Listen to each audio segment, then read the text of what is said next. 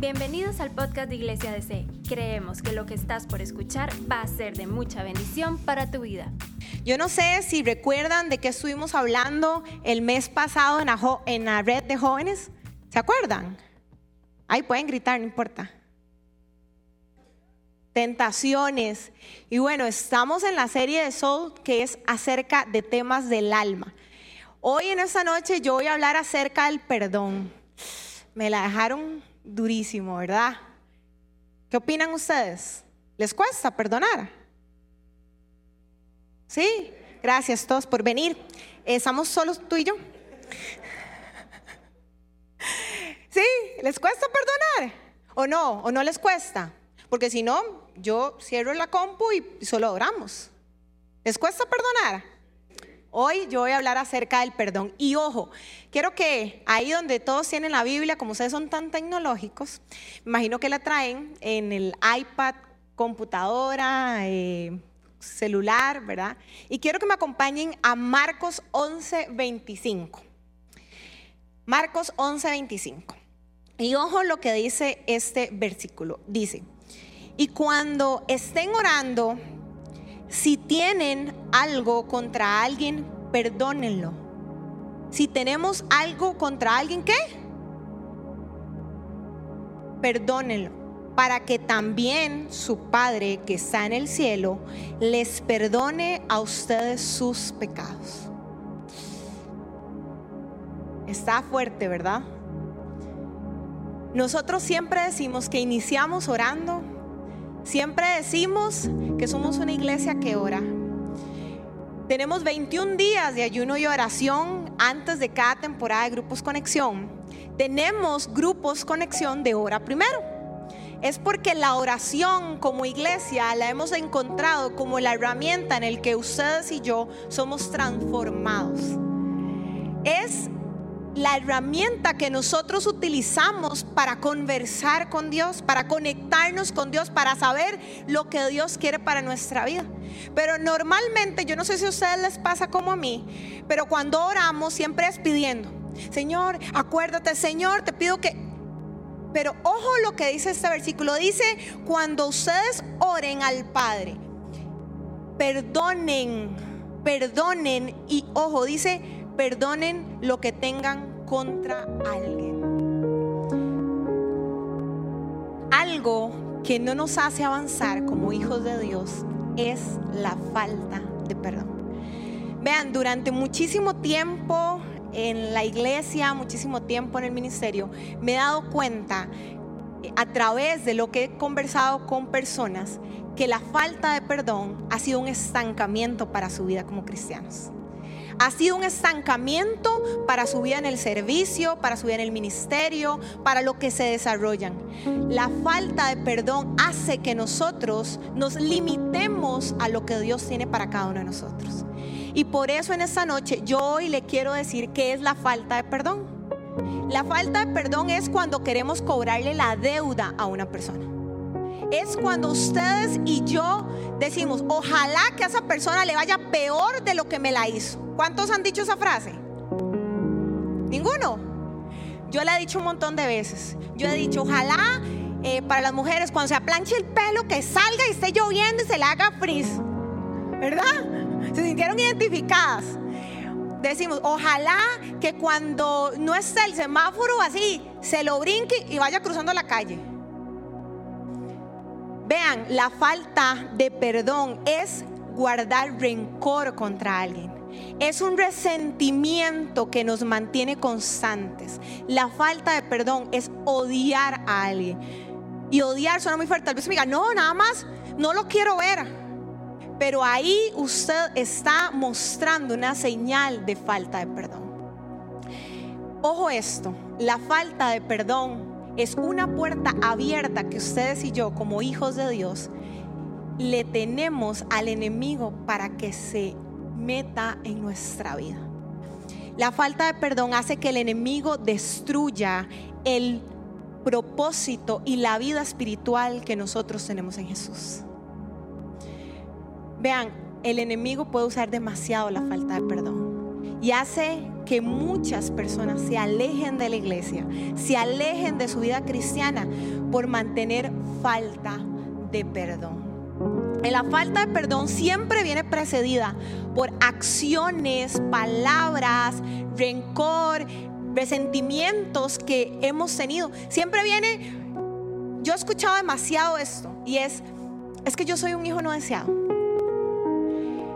La falta de perdón viene porque usted no sabe cómo a mí me hablaron.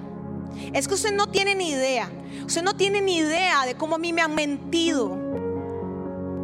Y entonces empieza a hacerse en nosotros cosas en nuestro corazón que empiezan a provocar fricciones y empiezan a provocar heridas tan profundas que lo llevamos al odio, al rencor. Cuando dije que ojalá que es, ¿verdad? Lo del alto y todos, uy, no, pero ¿cuántos lo hemos pensado?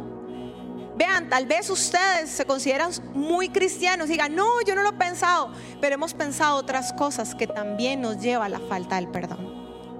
Cuando nosotros tenemos falta de perdón, tenemos heridas que nos han provocado no solamente en nuestro corazón, sino en nuestra alma, en nuestro espíritu.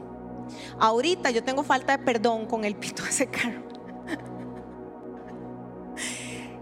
Vean, yo en esta noche quiero preguntarles, ¿qué es aquello que les ha herido tanto?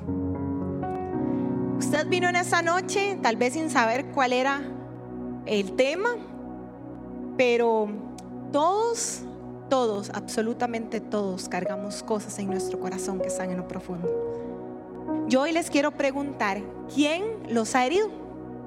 ¿Ustedes recuerdan esas personas que los han herido? Yo quiero que hagamos un ejercicio. Quiero que usted traiga a memoria la cara, los nombres de aquellas personas que los han herido. De aquellas personas que pueden ser sus papás, porque me abandonó, de mi mamá porque me abandonó, de mi exnovio porque me gritó, de mi exnovia porque me engañó, de mi tío porque me hizo mucho daño con sus palabras, de una autoridad espiritual, porque usted no sabe las heridas que yo traigo de otra iglesia, porque usted no sabe las heridas que me ha causado alguien hablando en nombre de Cristo. ¿Cuántos se sienten identificados con eso?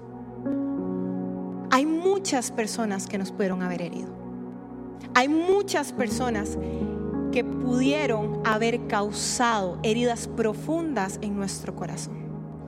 Y vean, muchas personas no solamente están heridas por otras personas, muchas personas están enojadas con Dios porque culpan a Dios de todo lo que les ha pasado en la vida. Es que si Dios no lo hubiera permitido, es que si Dios hubiera estado ahí, es que si y están enojados con Dios y se alejan de la iglesia y se alejan de escuchar la palabra porque culpan a Dios de todo lo que les ha pasado en la vida.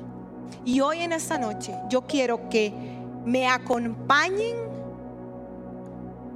a trabajar en nuestra decisión de perdonar. El pasaje empieza diciendo, cuando oren, cuando oren, Jesús nos está diciendo, cuando ustedes vayan a orar, saquen del cuarto las heridas, saquen del cuarto la falta de perdón y luego entran a orar. ¿Verdad? Ya cuando salen, ustedes las vuelven a cargar. Vean, yo siempre tengo un ejemplo para la falta de perdón. Y yo le decía ahora a Randall que hay algo que a mí no me gusta de la moto. Me encanta andar en moto, me encanta.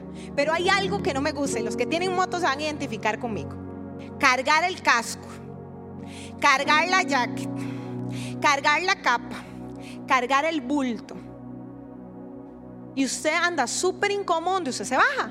Anda con eso, ¿verdad? Para arriba, para abajo. Y yo, ¿verdad? Y usted anda caminando y anda con eso. Y se va a sentar a algún lado y tiene que ver dónde pone las cosas y tiene que ocupar otra silla para eso. Y eso le genera a usted un peso. Vean, la falta de perdón es exactamente lo mismo es algo que usted carga a lo largo de su vida. Es más, hay gente cargando años de años rencores de otras personas. Hay gente aquí cargando heridas de heridas de heridas porque nunca han tomado la decisión y la determinación de querer dejar este bulto, el casco, la jacket y todo lo que cargan durante toda su vida para andar en la promesa que Jesús nos dio al morir en la cruz del Calvario, que era la libertad. Hay gente presa. Hay gente oprimida por el enemigo. Hay gente creyendo que lo que el enemigo le susurró hace muchos años, de que es su culpa andar este bulto, de que es su posibilidad solo andar con eso. Se no se puede quitar eso. Se lo han creído tanto por encima de que pueden cargar libertad en lugar de cargar opresión. Jesús aquí nos invita a que nosotros perdonemos cuando estemos orando. Y vean, no solamente es perdonar. Cuando alguien nos hace daño, nosotros bendecimos. No es nuestra posición el juzgar. ¿O ustedes se creen mayores que esas personas que les hicieron daño a ustedes? ¿Ustedes creen que merecía yo estar aquí en esta noche? ¿Ustedes creen que ustedes merecen estar en esa silla en esta noche? Porque si ustedes creen que no fue por gracia, por amor, por misericordia, sino que ustedes se han sentado en la silla del juicio creyendo a quién debemos o no debemos perdonar, estamos completamente equivocados. Ni a usted ni a mí nos corresponde juzgar si alguien merece o no merece nuestro perdón. Cristo no dudó cuando nos dio el perdón. Cristo no duda porque dice su palabra que nuevas son sus misericordias todos los días. O sea, lo que yo hago hoy, el Señor me lo perdonó. Lo que yo hago mañana y así sucesivamente. Ya la misericordia de hoy, mañana es añeja. Ya yo no la uso, ya la descartó el Señor porque me dio una nueva. Y su gracia es la que me tiene a mí aquí. Señor nos da una regla a seguir, un mandato a obedecer cuando dice perdonen, perdonen. Esta noche, ese mensaje está cargado de amor, de misericordia y de quitarnos de la mesa del juicio. Esta noche es para todos nosotros, los que nos cuesta perdonar, los que hemos estado cargando falta de perdón porque el Jesús que usted y yo conocemos quiere que usted entre en el camino de la libertad. Y usted tal vez se pueda estar ahí preguntando en esa silla, paz, pero ¿cómo hago yo para perdonar? ¿Qué es perdonar? Perdonar es cuando usted y yo le decimos a la gente tranquilo, tranquila. No de una manera literal, pero nosotros quitamos la deuda que teníamos con esa persona y la dejamos al lado. Eso es perdonar. Cuando usted y yo dejamos de cargar el bulto que hemos estado usando, lleno de rencor, lleno de resentimiento, lleno de tristeza, y ahí metimos un montón de cosas, ¿verdad? Todo lo que nos encontramos, toda la basura la metimos aquí y la subimos cargando. Pero cuando yo decido perdonar, yo digo, ¿sabe qué? Eso a mí no me identifica. A mí me identifica la libertad que me dio Jesús en la cruz del Calvario. Y yo decido en esa noche caminar en esa libertad tranquila, sin preocupaciones, no tengo que andar cargando nada, porque dice que Él ya llevó todo por mí y por usted. ¿Usted entendió eso? El Jesús que usted y yo adoramos hace un rato, el Jesús al que usted y yo le dijimos, si lo tengo, si te tengo a ti, lo tengo todo. Ese es el Jesús que nos trae libertad en esta noche. Cuando nosotros perdonamos, nosotros tomamos la decisión Vean, el perdonar no es un sentimiento. A mí no me nace muchas veces, pero es una decisión que yo mantengo. ¿Y saben cómo la tomo? Basada en la transformación de mi relación con el Espíritu Santo. Mi decisión está basada en mi relación continua con el Espíritu Santo. Porque dice la palabra de Dios en Gálatas que los frutos del Espíritu, y ahí me empieza a nombrar un montón, si usted nunca los ha leído, lo invito a que pueda leer. Los frutos del Espíritu son esos. Y cuando yo empiezo a caminar a través de la palabra de Dios y conozco de Dios y me adentro en la relación con Dios y empiezo a profundizar, hay cosas que tienen que empezar a cambiar en mí. Perdonar no solo me libera a mí, sino que libera a la otra persona. Listo, ya, ya pasó. Yo no tengo que necesariamente ir a decírselo a la otra persona, pero yo ya sé que yo entré en la libertad de Jesús al perdonar. En esta noche yo quiero que veamos algunos puntos de por qué es tan poderoso perdonar, de por qué es tan poderoso perdonar. Y eso me recuerda la cruz del Calvario. Cada vez que yo olvide lo que es perdonar. Yo veo a la cruz y veo lo que Jesús hizo por usted y por mí sin haber hecho nosotros absolutamente nada. Porque estamos destituidos, dice la palabra, de la gracia. Pero Él por su amor, por su amor, por su amor, por su sangre en la cruz del Calvario, nos hizo libres a usted y a mí yo no sé si alguien le ha dicho a usted en esta noche, pero yo quiero decirle que usted puede ser libre.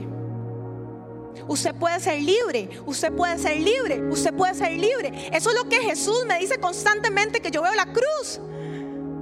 Olvídese. ¿Qué dice la palabra? Ya no vuelva a ver atrás. Olvídese. Ya dejo ese maletín ahí. Siga caminando, prosiga hacia la meta, decía Pablo, hacia el supremo llamamiento. A mí eso no me detiene. El primer punto por el cual es poderoso perdonar es porque me enfoca en mi relación con Dios. Ojo que chiva. Cuando yo veo la cruz, recuerdo el sacrificio del cordero inmolado. Cuando yo veo la cruz, no solo recuerdo que Jesús murió, sino que para que usted y yo creyéramos en Él, todavía al tercer día resucitó al tercer día resucitó y está sentado a la derecha del Padre, dice la palabra. Ojo, qué increíble.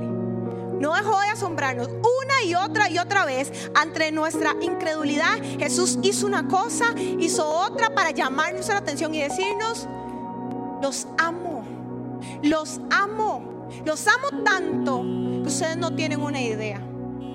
Y cuando mi relación con Dios se enfoca en la cruz, yo empiezo a tener una verdadera relación a través del sacrificio de Cristo. Y entonces mi relación está basado en eso y no en lo que yo hice y no en lo que en otros me hicieron, sino en lo que mi relación con Dios estableció en mí.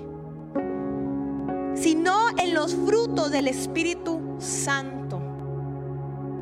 Nosotros no podemos hacer cosas por nuestra naturaleza humana. Hay cosas que no van a nacer de nosotros.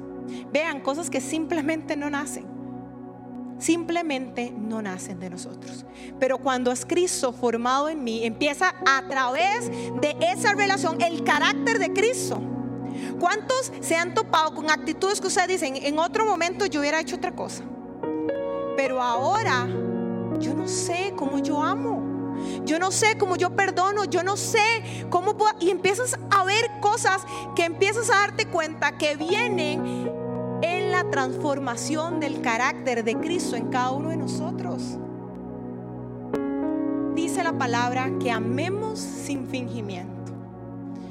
¿Cuántos hemos saludado por compromiso? Solo yo. ¿Cuántos hemos amado sin eh, hemos saludado por compromiso? Es que mejor que ya no me reconoce con la mascarilla, si no puedo decir nada. ¿Verdad? Y todos empezamos a decir, uy, no, no, que, que no se dé cuenta que estoy aquí para que ni me salude.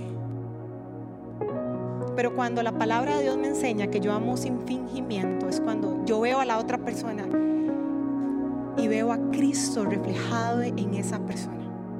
Dice la palabra, si aman al Hijo. Qué chiva eso, ¿verdad? Y vean, Ojo esa analogía. Y ustedes van a recordar eso. Yo no sé cuántos tienen amigos que aman con todo el corazón, como yo tengo amigos que amo con todo mi corazón y tienen hijos. Y amo a sus hijos como si fueran mis sobrinos, aunque no son nada mío, aunque no tienen mi sangre. Pero los amo tanto porque amo a sus papás. Así no debería pasar a nosotros. Amar a cada persona que usted tiene al lado, atrás, adelante, alrededor, porque usted ama tanto a Jesús, tanto a Dios, tanto al Espíritu Santo, que sabe que esa persona está formada a imagen y semejanza de Cristo. El cristianismo se trata de vivir una vida abundante, abundante y emocionante en Cristo. Yo todos los días digo, ¿qué más traerá Jesús para mí? ¿Qué más? Yo no sé si a usted eso le emociona, pero a mí me emociona saber todo lo que me espera en Jesús. Todo lo que me espera en Jesús siempre me impresiona, siempre me llena más. Jesús quiere que cada uno de nosotros estemos enamorados de Él.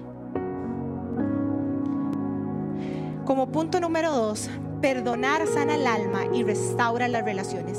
Primera de Juan 4:20 dice, muchos han escuchado, dice, si decimos que amamos a Dios, pero al mismo tiempo nos odiamos entre nosotros, somos unos mentirosos. Porque ¿cómo decimos que amamos a Dios a quien no hemos visto, pero odiamos a quien podemos ver? Dice que somos unos mentirosos. Entonces, cuando usted diga que ama a Dios, usted ama a la otra persona que tiene la par, porque usted la puede ver. ¿Cierto? Eso es lo que me dice. Vean, yo aquí voy a contar rápidamente algo que me sucedió hace algún tiempo atrás. Y tal vez voy a contar mi testimonio alguien se puede identificar conmigo. Yo estoy de pie aquí y algo que yo siempre le he pedido a Dios es que cada vez que pueda enseñar sobre algún tema, yo pueda ser confrontada primero y sobre todo yo tenga la posición moral para venir a hablarles a ustedes. Hace algún tiempo, eh, bueno, mis papás se divorciaron cuando yo tenía como ocho años y eh, yo veía a mi papá esporádicamente y un tiempo simplemente desapareció. Mi papá siempre fue muy irresponsable, ¿verdad? Y este, pues nunca tuve noticias de él por muchos años. Y un día suena una llamada y me dicen, Char, em, tu papá tuvo un accidente. Y está en el hospital y está muy, muy mal. Y yo tuve un debate emocional, un debate espiritual. Y yo le dije, Señor, ¿por qué? ¿Por qué vienes a despertar esas cosas cuando ya pasó mucho tiempo y ya me he olvidado de eso? Pero yo me di cuenta ahí que yo tenía una falta de perdón. Porque yo no quería, yo decía, no, no, ¿para qué? ¿Para qué? ¿Verdad? Y empecé a preguntarles a, a mucha gente a quien le tengo mucha confianza, ¿qué haría usted en esa posición? Y todos me decían, ¿qué haría Jesús? Y yo, era que me ayudaran, era que se pusieran de mi lado si no para eso lo hubiera hecho yo solita. Y entonces empezaron a decirme, quería Jesús, y yo empecé a, ¿verdad? duré una semana, todos los días yo le preguntaba a alguien diferente, ¿usted quería en ese caso? Eso es una persona, una amiga ahí, no soy yo. Y un domingo le dije a Randall, vamos a verlo. Cuando estaba ahí en el parqueo yo dije, no, yo no quiero ir. Pero cuando empecé a caminar y empecé a caminar hacia el cuarto, y lo vi ahí, yo dije, Jesús, gracias. Porque aunque yo nunca he tenido una relación tan estrecha con papá, el amor de Jesús estaba tan clavado en mi corazón que yo lo podía ver a él, no como mi papá, lo vi como el Hijo de Dios. Y vean, mi papá ahí en esa cama hizo la oración de fe conmigo, aceptó a Jesús en su corazón. Y saben, lo más lindo de todo es que yo no fui un obstáculo para que Él se acercara a Cristo. Mi relación con Él no se restauró en el sentido de que Él y yo somos el papá y el hijo ejemplar, no para nada. Pero ya mi deuda estaba saldada con Él. Y yo necesitaba seguir adelante. Constantemente usted y yo vamos a tener que elegir perdonar. Cuando nosotros perdonamos, cuando nosotros no perdonamos, nos alineamos a los planes del infierno. Cuando usted y yo decidimos no perdonar, nos alineamos a los planes del infierno, porque Satanás vino a robar, a robar su propósito y el mío. Pero cuando nosotros perdonamos, nosotros nos alineamos a los planes originales que Dios tiene para cada uno de nosotros. Porque eso es lo que Jesús quiere para cada uno de nosotros, restauración. Perdonar nos hace libres. Ojo lo que dice Juan 8:36. Así que si el Hijo los libera, serán verdaderamente libres. Así que si el Hijo los libera, serán verdaderamente libres. Ustedes y yo no tenemos otra posición que ser hijos. Y dice que si el Hijo del Hombre los libera, o sea que si Jesús dio su vida por usted y por mí, yo sé y yo somos libres. Si ustedes y yo que estamos aquí en esta noche por la gracia, la misericordia de Dios, no hemos entendido nuestra libertad, yo le pido al Espíritu Santo que venga la verdad del Evangelio a cada uno de nosotros. Cada uno de nosotros estamos en una vida abundante. Vean, me encanta esa palabra porque la Biblia me habla una y otra vez, abundancia, abundancia. Y a veces la gente piensa que eso se trata de dinero y la abundancia no tiene que ver con dinero. La abundancia quiere, quiere decir que es una vida llena de libertad, la abundancia, lo sobrenatural de Dios, lo que Dios hace en nosotros. Porque Dios no le interesa de nosotros solo darnos dinero, porque si eso fuera, Él podría hacer eso y aún más. Pero el Señor está más interesado en su corazón y en mi corazón. Por eso me llevó a esa cama del hospital, porque Él estaba interesado en que yo sanara las heridas del pasado. El Señor me llevó a esa cama del hospital para que su hijo, o sea, mi papá, lo conociera. El Señor me llevó a esa cama de ese hospital para que yo recordara que si yo decía que lo amaba, antes de eso estaba mintiendo. Porque tal vez había demasiado rencor en mi corazón. Yo quiero concluir en esta noche con lo que dice Colosenses 3:12 al 13. Dice, Dios los ama mucho a ustedes. Y yo quiero repetirles eso. Y yo quiero que usted recuerde eso. Dios los ama mucho a ustedes. Los ama mucho a ustedes. Los ama mucho a ustedes. Los ama mucho a ustedes. Dios los ama.